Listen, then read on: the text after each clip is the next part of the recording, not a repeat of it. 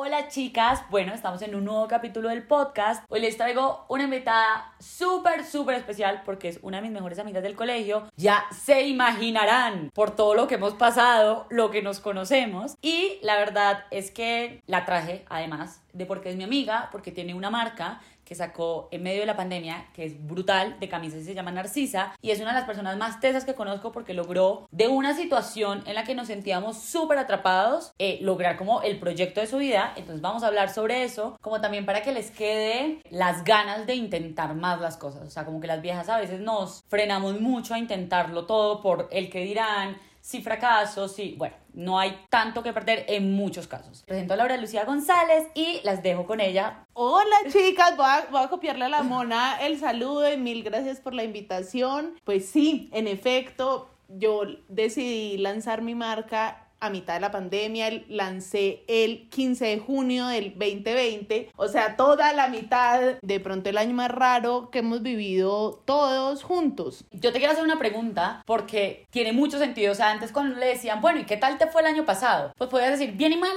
y ya, o sea, como que nunca habíamos atravesado algo que además es un momento histórico, que tuviera como tantos matices también. ¿Cómo fue tu experiencia con el 2020? Yo creo que el 2020 es un año que siempre vamos a recordar y es un año de cambio para todos, para todos fue un año de cambio. Para mí en específico fue el año donde me reconcilié con la incertidumbre, fue el año donde reconocí que la mente no logra prever todos los escenarios posibles, o sea, me reconocí como falible, mi me reconocí mi mente como falible y decidí abrazar ese vacío y mandarme. Alguien, alguien diría en, en hipotético como nunca en la mitad de una pandemia haría eso, nunca saldría, nunca viajaría eso definitivamente lo pospondría. Pero luego, ¿sabes? Lo que nos mostró fue otra cosa, es tal vez no haya más, tal vez no haya otra oportunidad. Bueno, y les quiero contar, o sea, voy a aquí a contarles un chisme, es que Lalu fue como la persona que de verdad iba a ser la super abogada, o sea, todo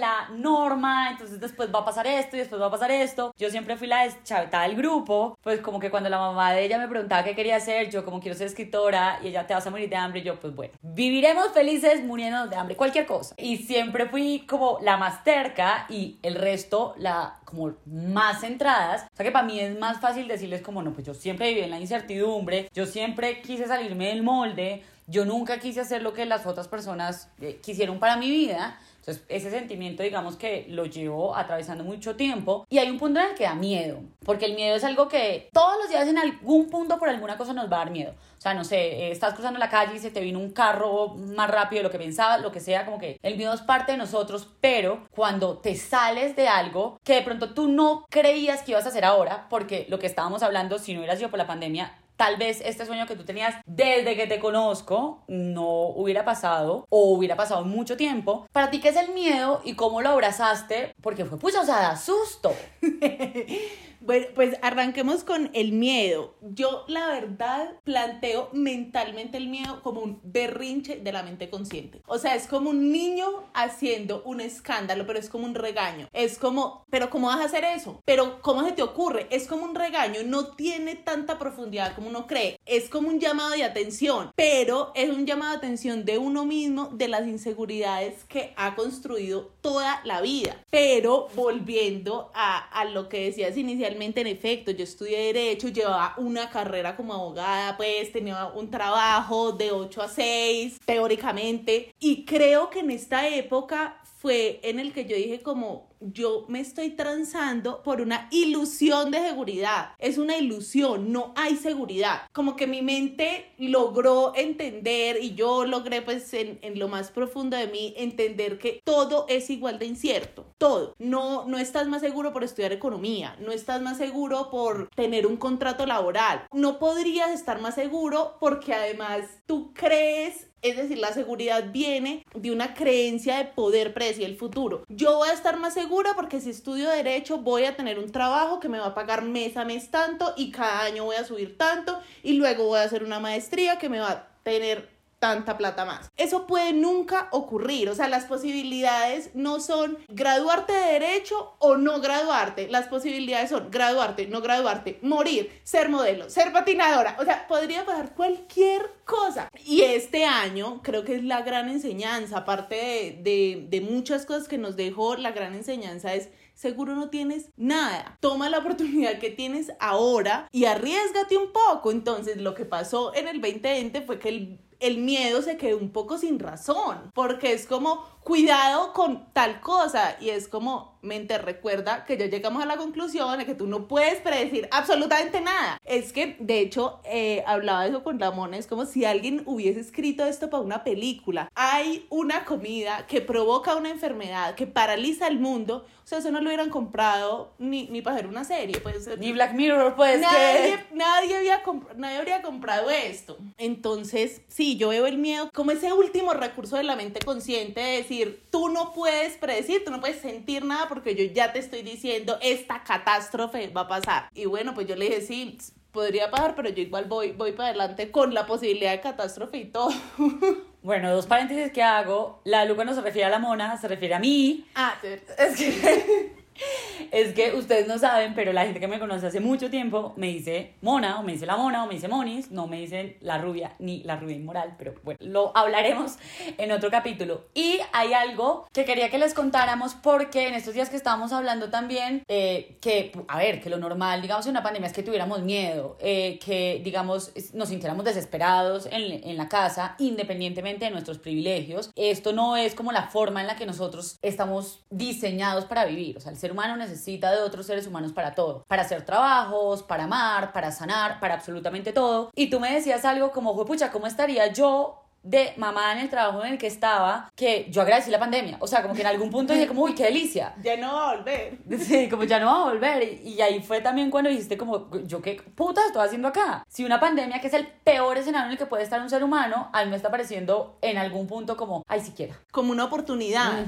Sí, eso fue, pues fue un llamado de alerta y fue a una pues un llamado a decirme, tú no tienes un plan de absolutamente nada, no puedes tenerlo, no es que no lo quieras tener, no es que no le hayas puesto esfuerzo suficiente, nadie puede tener ningún plan. Y dije, sabes, yo siento algo en el corazón y lo voy a perseguir. Bueno, no, ya, no sé a qué riesgo. No, pensé que ya vamos a hablar de eso, pero te quería o sea, quiero como que hablemos un poco de el montón de emociones que hay que abrazar cuando uno se va a tirar a algo que muy probablemente el 99% de la gente le va a decir, tú qué putas estás haciendo?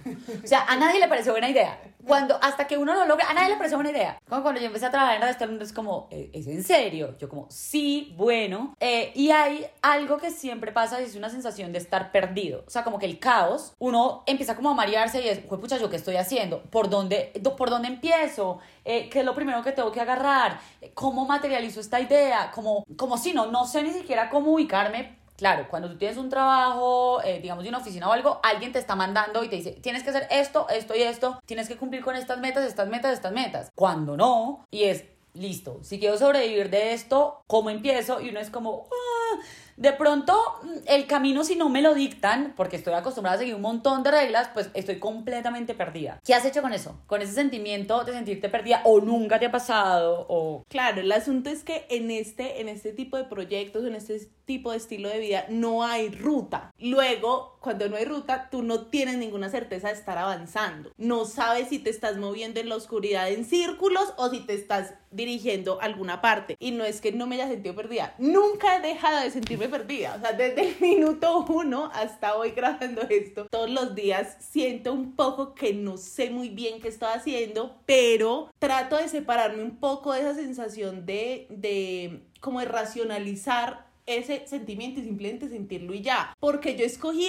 eso, yo escogí el vacío, preferí el vacío, preferí el riesgo al miedo, ¿sabes? Yo creo que uno tiene pensado que cuando está ante una disyuntiva, como, no sé, coger una beca para irme fuera de Colombia o no cogerla. Una es la decisión adecuada y otra es la inadecuada. No, en realidad todas las decisiones son entre valentía y miedo. Fracaso y éxito están en valentía y en miedo simplemente no hay nada. Luego yo dije, bueno, voy a, voy a abrazar, sentirme perdida, me voy a quedar aquí y dudo un poco de mi mente. Si mi mente me dice, sabes, de pronto no vamos a ser capaces, de pronto cogiste más de lo que vas a poder manejar, no dudo de mí, dudo de mi mente, dudo del pensamiento de no ser capaz. Es como, obvio que vas a ser capaz. Ya, ya llegué hasta aquí. Superamos la adolescencia. Sí. como cualquier cosa. Sí, sí, Bueno, tú tenías planes de hacer una maestría por fuera Sí, y la tiraste toda la mierda por empezar esto. sí. sí, sí, sí. Eso es algo que también tenemos porque nosotros habíamos hecho un montón de planes porque habla mierdas. No, que en realidad sí lo cumplimos, pero ya teníamos la vida planeada hasta el 2025, hasta que nos llegó el 2020. Me acuerdo, yo me iba a España, tú te ibas para Londres, íbamos, mejor dicho, a hacer de todo, bla, bla, en nuestras carreras, con nuestras maestrías, con nuestras vainas, y después llegamos y fue como basura, nada de eso se va a cumplir obviamente, lo cual me parece, bueno, chistoso, como que no estemos intentando controlar todo. ¿Qué pensaría la Laura Lucía del colegio? Porque harto que hemos cambiado además, si le pusieras este panorama en este momento, porque siempre lo has tenido. La idea tuya de crear una marca siempre existió. ¿O qué ha cambiado de la Laura Lucía de antes y de la Laura, Laura Lucía de ahora para arriesgarse cuando incluso tenía menos que perder Laura Lucía, la Laura Lucía chiquita? O sea, pero total. Total, pero, pero,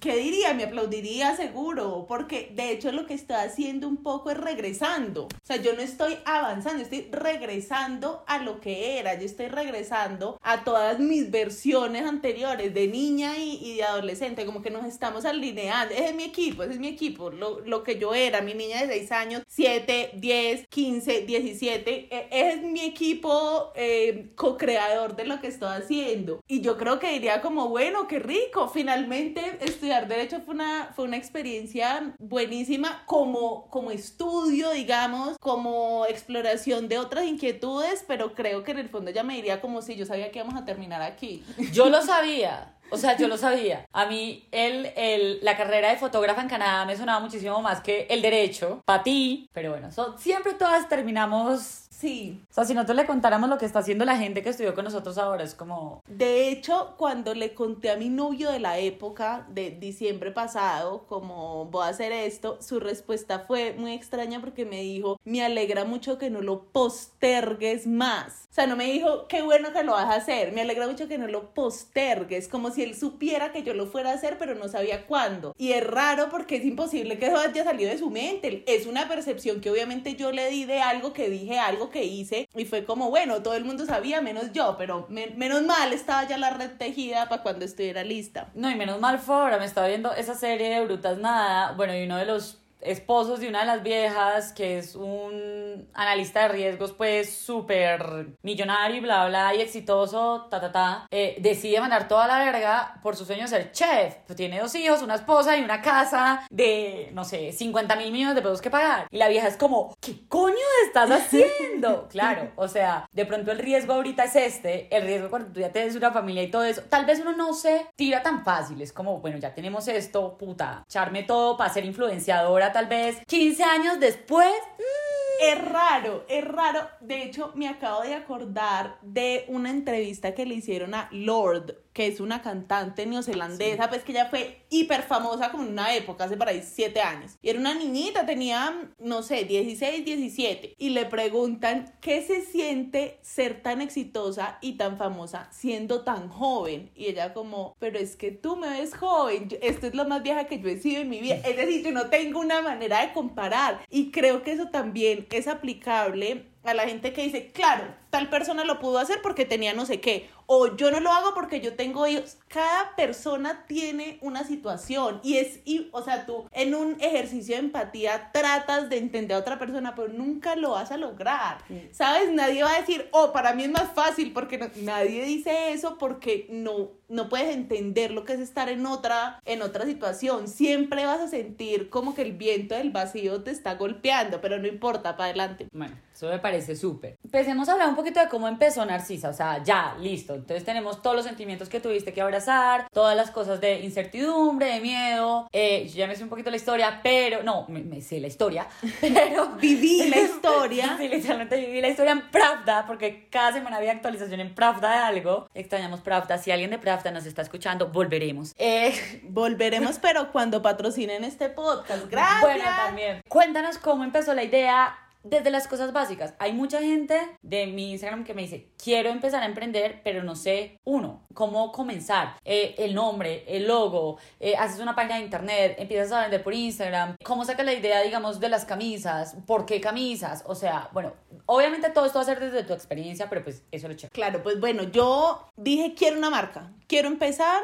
e inicialmente iba a ser un proyecto paralelo a mi trabajo. Y también dije, ok, si voy a intentar algo nuevo, vivo en una cuadrícula violenta que es un mundo de ahogados, no voy a salirme de una cuadrícula para meterme a otra. O sea, si voy a hacer una experiencia y un proyecto para mí, que sea para mí, para disfrutarlo, para que sea una fuente pues de aprendizaje personal, lo que sea. Lo primero que hice fue hablar con una amiga que ya tenía una marca. Fue como, Manu, eh, ayúdame, Trin, yo creo que llegó el momento, voy a hacer algo, ya listo de una. Y luego empecé a leer sobre cómo hacer un proyecto lo más pequeño posible. O sea, ¿Qué es lo mínimo que podría hacer? Ese mismo día que hablé con mi amiga, se me ocurrió el nombre y dije, de pronto de una línea de ropa, ¿qué es lo que más fácil puedo hacer yo? Que de mi, de mi aprendizaje pues de corte y confección, ¿qué es lo que más cómoda me siento haciendo y dije, bueno, pues voy a hacer cinco modelos de camisas, voy a mandar a hacer unas telas y ahí miro. Yo creo que una de las cosas de las que uno se tiene que, que zafar un poquito es creer que lo tuyo va a ser un boom espectacular,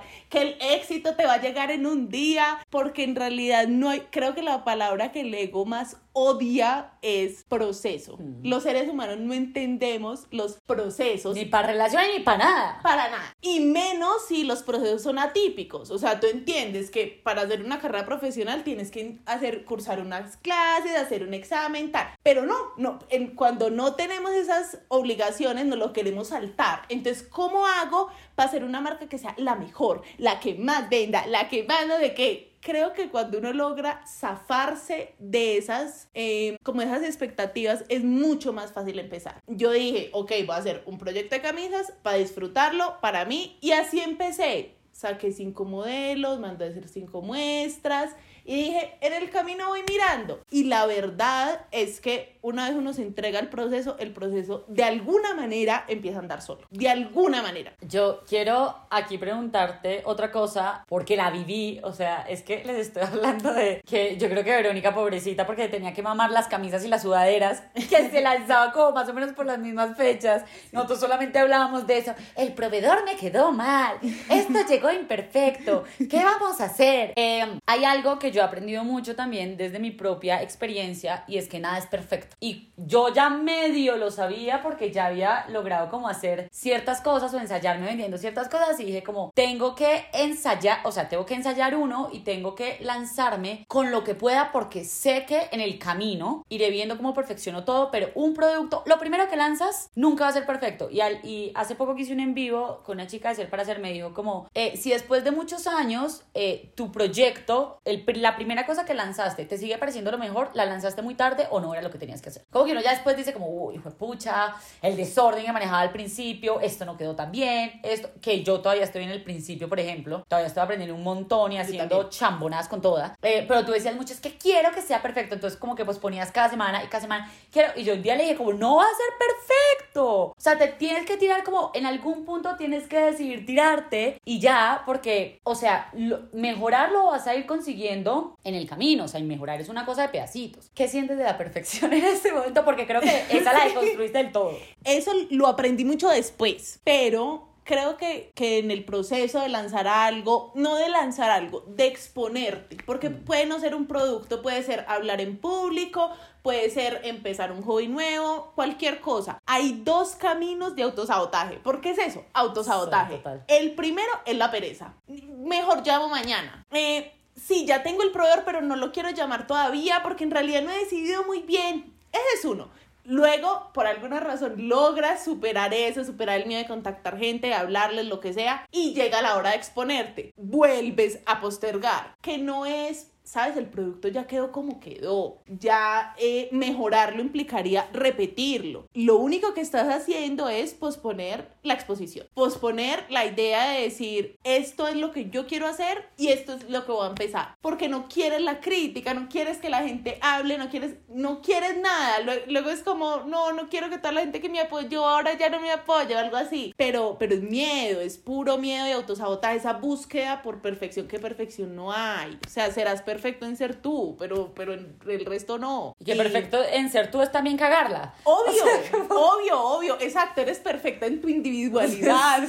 que tiene en mil errores. Pero sí, entender, entender que no va a ser perfecto, que para hacer una segunda colección tienes que hacer una primera. Hay gente que no le va a gustar, vas a tener errores, pero no importa. ¿Estás matriculado en el proceso o no? Esa es la pregunta. Total, o sea, eso lo aprendí también a los golpes, pero bueno. ¿Cuáles son los mejores consejos, las mejores cosas que escucharas, leyeras, bueno, lo que sea que te llegó, bla, bla, bla, que tú digas como, uy, pucha, esto todavía lo recuerdo porque si no hubiera hilado estas cosas, tal vez no me hubiera tirado como me tiré. Voy a darles. Hubo muchas, pero la busqué y todo para darles la referencia. Y es una parte que compartió una amiga nuestra, Verónica Reyes, de un libro que se llama Las enseñanzas de Don Juan, que está escrito por una persona que se llama Carlos Castañeda. Es brutal, se los recomiendo que se lo lean entero, pero este aparte fue el que dijo, bueno, es ahora o nunca y ese día decidí arrancar del todo como, como mi proyecto principal. Y lo va a parafrasear evidentemente y es eh, un quote sobre el camino. Nosotros creemos que hay un camino y que si, si, cambias de dirección, en realidad estás desviándote de alguna manera del camino. Y lo que él dice, o tal vez nos recuerda, es que todas las elecciones es solo un camino en una multiplicidad de caminos. Ninguno va a llegar a ninguna parte. Ninguno te va a avanzar en, en, algo en tu vida. Yo, yo caí en cuenta después de leer y releer esa idea y es que bueno, uno, nacemos libres, dos, iguales a todos los demás, tres, mortales. Nada va a cambiar esas tres cosas. Nada, absolutamente nada. Tú tienes más plata, ok, libre, mortal e igual a los demás. Eh, tú lograste ser el mejor en, en tu campo, libre, igual y mortal. Nada lo va a cambiar. Y nosotros creemos que hacemos muchas cosas por nosotros, por afianzar seguridad, por tener algo seguro, algo fijo, falso. O sea, tú sigues en un camino porque crees falsamente que estás avanzando. No hay avance. El único camino que vale la pena recorrer es el de regreso a tu vida, a tu origen, a ti. Y eso, eso fue lo que yo traté de empezar. Vamos a ver. Brutal. Quiero que pienses no solamente en tu negocio, sino en todo, aparte de todo, porque les juro que el crecimiento de todo sentido que hemos tenido nosotras desde que nos conocemos, no sé, 15 años, 20